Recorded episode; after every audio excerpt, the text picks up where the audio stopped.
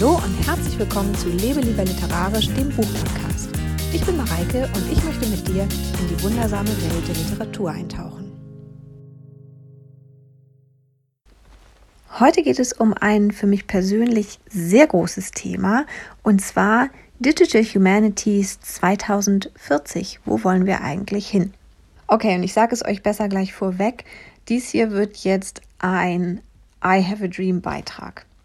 Ich möchte dir nichts weniger als meine Vision der Digital Humanities 2040 zeigen und ich mache das einfach ganz unrealistisch und frei von jeglichen Ansprüchen auf Umsetzbarkeit, weil ich glaube, dass es so Dinge gibt, an die muss man erstmal als unmöglich denken, damit man sie dann wiederum als möglich definieren kann. Also genauso wie Alice im Wunderland das vielleicht tun würde. Erstmal träumen und dann schauen, wie man das jetzt umsetzen kann, wie man da hinkommt. Oder wenn du lieber ein Che Guevara-Zitat hättest, seien wir realistisch, versuchen wir das Unmögliche.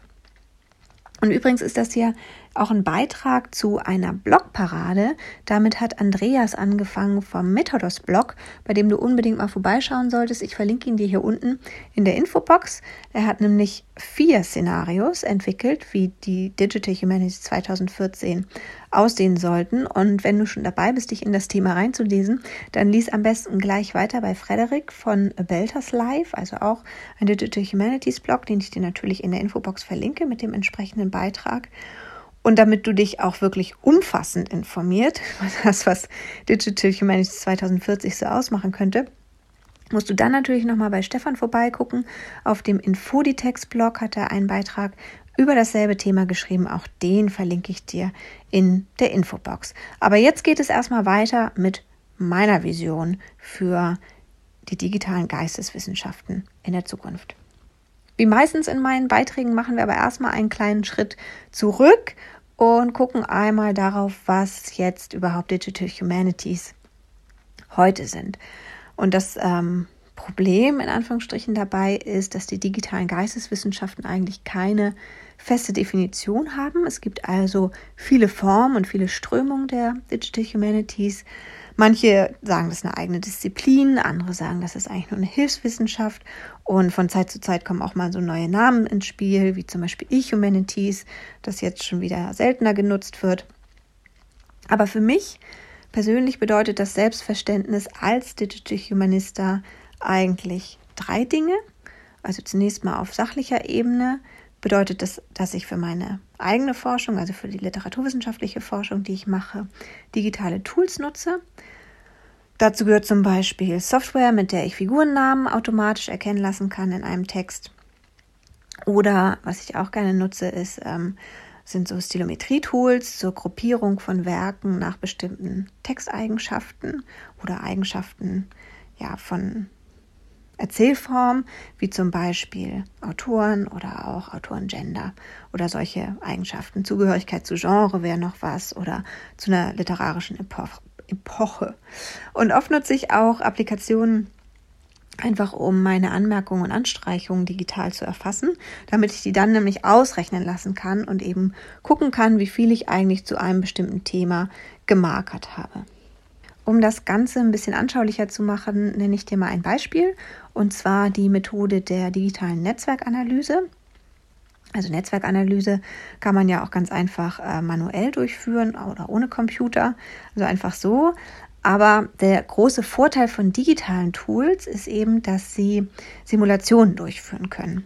Also wenn du zum Beispiel ein Netzwerk hast aus Figuren, und deren Verbindung zueinander. Also die Knotenpunkte sind halt die Figuren und die Verbindungen sind eben die Relationen dieser Figuren zueinander.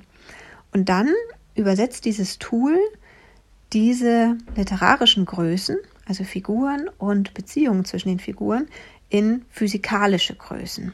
Die Figuren werden dann nämlich Magnete oder was auch immer du an die Eckpunkte deines Netzwerks machst. Also in meinem Beispiel jetzt Figuren. Da wird dann eben so getan, also simuliert, dass das Magnete sind, die sich also anziehen und die Relationen dazwischen werden als Federn gesehen, so als Sprungfedern, die das Ganze auseinanderdrücken. Und so entsteht eben eine Spannungssituation aus Anziehungskräften und Kräften, die eben die einzelnen Punkte auseinanderdrücken. Und dann startet man halt die Simulation und das Ziel ist es, dass sich sowas wie ein Gleichgewicht entwickelt. Also die Simulation läuft so lange weiter, bis sowas wie äh, ein Gleichgewicht gefunden ist. Und solche Simulationen und Berechnungen und natürlich auch die Modelle, die letztendlich dahinter stehen, die sind es eigentlich, die mich so faszinieren, weil sie eben den Dualismus zwischen Geistes- und Sozialwissenschaften auf der einen Seite und Naturwissenschaften auf der anderen Seite, wie er eben so oft postuliert wird, in Frage stellen. Also wir haben ja ganz oft dieses Gegenüberstellen von geisteswissenschaftlichem Denken und naturwissenschaftlichem Denken. Und ganz krass ist es ja teilweise auch so, dass überhaupt nur Naturwissenschaften unter dem Begriff Wissenschaften verstanden werden und dass die Geisteswissenschaften da meistens gar nicht so eine richtige Berücksichtigung finden. Und wenn du diesen Podcast schon länger hörst und schon ein paar Episoden durch hast und mich schon ein bisschen kennst, dann weißt du, dass das ein Thema ist, bei dem ich mich wirklich in Rage reden kann. Und deswegen stoppe ich mich jetzt hier einmal, damit wir mit unserem eigentlichen Thema, nämlich Digital Humanities 2040, weiterkommen. So, damit haben wir jetzt zwei Aspekte, was Digital Humanities für mich bedeuten, eigentlich schon abgehakt. Also erstmal die Verwendung von digitalen Tools in der literaturwissenschaftlichen Arbeit, dann diese abstrakten Denkmodelle, die dahinter stehen, die man eben verwendet, um sich den komplexen Inhalten zu nähern. Und das Dritte ist für mich die Interdisziplinarität. Also das ist für mich so essentiell für die Digital Humanities, ähm, dass ich das gar nicht auseinanderdenken kann. Also es wäre überhaupt nicht denkbar, dass jemand alleine wirklich gute Digital Humanities Forschung macht, also ohne sich irgendwie in irgendeiner Form mit anderen auszutauschen. Und tatsächlich sieht es ja auch so aus, dass nicht nur theoretische Modelle aus anderen Fachbereichen übernommen werden, wie zum Beispiel hier bei dieser physikalischen Simulation, die ich gerade beschrieben habe, sondern es wird eben auch sehr häufig auf menschlicher Ebene kooperiert. Also man kann das eigentlich gar nicht umgehen und sollte das auch nicht umgehen, weil das eben ein Kern der Digital Humanities ist, diese Erkenntnis, dass man zusammen einfach weiterkommt. Und deswegen ist eben Digital Humanities Forschung, die man alleine durchführt, für mich schon ein Widerspruch in sich. Also das, das geht eigentlich gar nicht. Das einzige Problem dieser Interdisziplinarität ist, dass man erstmal eine gemeinsame Sprache finden muss. Also meistens ist es so, dass ja jeder so ein bisschen sein eigenes Fach Chinesisch mitbringt und dass man erstmal ein bisschen Zeit aufwenden muss, um sowas wie gemeinsame Begrifflichkeiten, gemeinsame Ausdrucksweisen zu finden. Aber auch das ist eine Arbeit, die man sehr schätzen kann und ähm, die irgendwie Spaß macht und interessant ist und einen auch weiterbringt, wenn man einfach mal überlegt, wie andere Disziplinen eigentlich bestimmte Begriffe sehen oder was sie unter bestimmten Phänomenen auch einfach verstehen. Und wie ich hier so rede und das alles beschreibe, und du hast bestimmt schon gemerkt, dass ich persönlich einfach auch total begeistert bin von den digitalen Geisteswissenschaften, da denkst du dir vielleicht auch, naja, das klingt doch eigentlich schon ganz fantastisch, da sind wir doch eigentlich schon im goldenen Land, oder? Da kann man doch eigentlich kaum noch eine Vision für 2040 haben. Aber es gibt eben ein ganz großes Problem in den Digital Humanities in meinen Augen und das ist die Anerkennung, die sie eben nicht bekommen in den geisteswissenschaftlichen Fachcommunities oder in den traditioneller ausgerichteten Geisteswissenschaften. Also da begegnet einem das ganz häufig, dass das noch so ein bisschen belächelt wird, dass das eher als so eine Nerdvereinigung gesehen wird oder andere fühlen sich vielleicht sogar ein bisschen bedroht von den Cool Kids on the Block. Also das sind so diese beiden ähm, Pole, zwischen denen einfach die Wahrnehmung der Digital Humanities schwanken, also zwischen Nerd Community und äh, Cool Kids on the Block mit ihren schillernden und digitalen Assets, die halt irgendwie ja, sich im Angriff befinden auf traditionellere Methoden der Geisteswissenschaften. Wie gesagt, das sind alles halt nur so Eindrücke und Tendenzen. Ne? Also das ist jetzt natürlich nichts, was durch irgendwie ähm, nachweisen könnte, sondern das ist einfach so eine, so eine Wahrnehmung, wie eben die eigene Fachcommunity außerhalb derselben wahrgenommen wird. Und es gibt bestimmt auch einige, die ähm, das einfach ignorieren, dass es eben diesen Trend gibt zu den digitalen Geisteswissenschaften und sich denken, ach, das wird schon vorübergehen, das müssen wir einfach nur aussitzen und das geht schon wieder vorbei. Und natürlich gibt es aber neben diesen ganzen ja noch mehr oder weniger ähm, sanften oder zurückhaltenden Wahrnehmung der Digital Humanities auch ganz offene Anfeindungen. Und der Grund ist eben, was heißt Anfeindungen? Ganz offene äh, Kritiken oder eben starke Kritikpunkte, die auch teilweise berechtigt sind. Also es gibt eben das ähm, Problem, in Anführungsstrichen, dass die Forschungsergebnisse in den Digital Humanities oft noch nicht relevant genug sind für die geisteswissenschaftlichen Fächer. Und das liegt zum großen Teil daran, dass ähm, Tools und Methoden zum Teil noch under construction sind. Also die werden zum Teil noch adaptiert für die äh, Literaturwissenschaft, weil sie eben ja auch aus anderen Fachdisziplinen kommen. Und dann muss man die erstmal verbessern und anpassen und damit auch erstmal natürlich erproben, ob das Ganze überhaupt funktioniert. Also damit werden dann oft klassische Thesen der Literaturwissenschaft erstmal genommen, die außer Frage stehen und damit wird erstmal getestet, ob die Methode halt irgendwie funktionieren kann. Also die Methode wird validiert. Also die These wird dann nicht irgendwie ähm, validiert oder falsifiziert. Es wird jetzt nicht gesagt, ja, nee, die traditionellen Geisteswissenschaften haben immer gedacht, Goethe hat so einen großen Wortschatz, aber das stimmt alles gar nicht. So arbeiten die digitalen Geisteswissenschaften eher nicht, sondern das wird dann eher so eine Art Laborsituation konstruiert, ähm, in der man versucht, die Methoden erstmal zu verbessern und zu testen. Und manchmal hat man eben auch negative Ergebnisse. Und dann muss man nochmal wieder eine extra Runde drehen, die Methode nochmal wieder verfeinern, nochmal wieder gucken, ob es klappt. Und dabei kommen jetzt noch nicht wahnsinnig, also es war auch nicht das Ziel dieser Art von Digital Humanities Forschung, wahnsinnig große Ergebnisse für die äh, traditionelle Literaturwissenschaft zu liefern, sondern eben erstmal an der Methode selbst zu arbeiten. Aber es ist jetzt eben auch so die, die Zeit gekommen, in der die ersten Ergebnisse kommen, die tatsächlich auch relevante Einsichten für die Geisteswissenschaften bereithalten. Ich habe hier ja vor kurzem ähm, ein Buch besprochen, und zwar Distant Horizons von Ted Underwood aus der digitalen Literaturwissenschaft. Und in dem stecken schon ganz, ganz viele Ideen drin und Einsichten drin, die auch tatsächlich relevant sind für die ähm, geisteswissenschaftlichen Fächer, also in seinem Fall eben auch Literaturwissenschaft. Und daran sieht man halt auch, wenn man die Methoden und Theorien sinnvoll miteinander verbindet, also die Methoden der Digital Humanities und die Theorien der Geisteswissenschaften, dann kann man tatsächlich schon neue Erkenntnisse gewinnen mit diesen digitalen Tools und Methoden. Und damit kommen wir jetzt endlich, endlich zu dem, was meiner Meinung nach 2040 sein wird. Als ich diese Folge konzipiert habe, war ich übrigens gerade auf dem Weg zurück von einer Summer School. Also ich habe einen Workshop gegeben bei der ESUDH Summer School in Leipzig dieses Jahr.